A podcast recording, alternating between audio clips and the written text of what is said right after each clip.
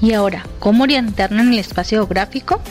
En alguna oportunidad habrás escuchado que alguien se perdió o perfectamente te pudo haber sucedido a ti.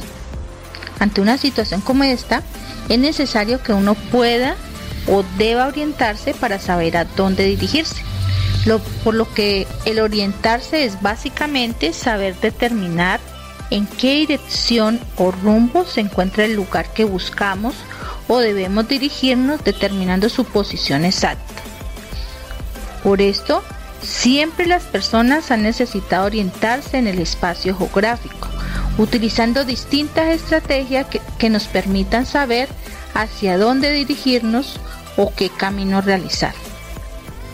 Una de las estrategias es saber utilizar los planos, ya sea para identificar posibles direcciones en espacios pequeños como la casa, el colegio, el barrio, la ciudad.